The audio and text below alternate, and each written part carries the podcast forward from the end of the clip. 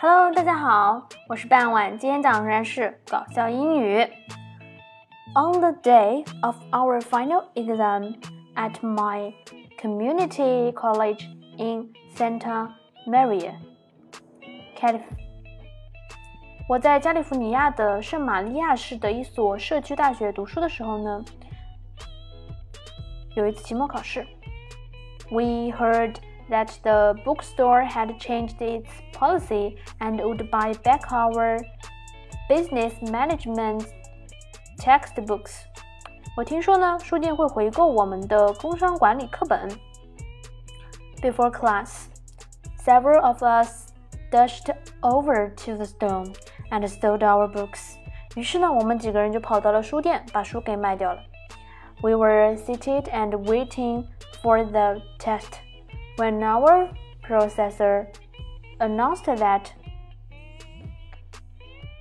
随后呢，我们就坐在教室里开始等着考试。这时呢，我们的教授宣布，that considering the difficulty of the final，哎呀，考虑到期末考试的难度，it would be an open book exam。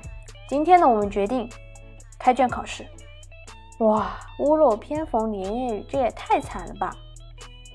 刚刚想着把书卖掉，难怪难怪有人要去回购这些书，肯定是有人也把书卖了，但是发现自己的书没有了，所以想去买别人的书，所以呢，书店就开始做这个事情。好了，八成这他们这也及格不了了。在故事的最后，我再把整篇文章念一下。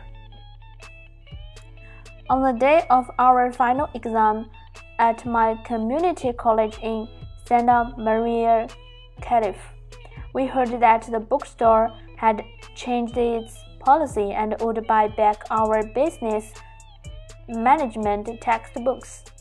Before class, several of us dashed over the, to the store and sold our books. We were sitting and waiting for the test when our professor announced that, considering the difficulty of the final, it would be an open book exam.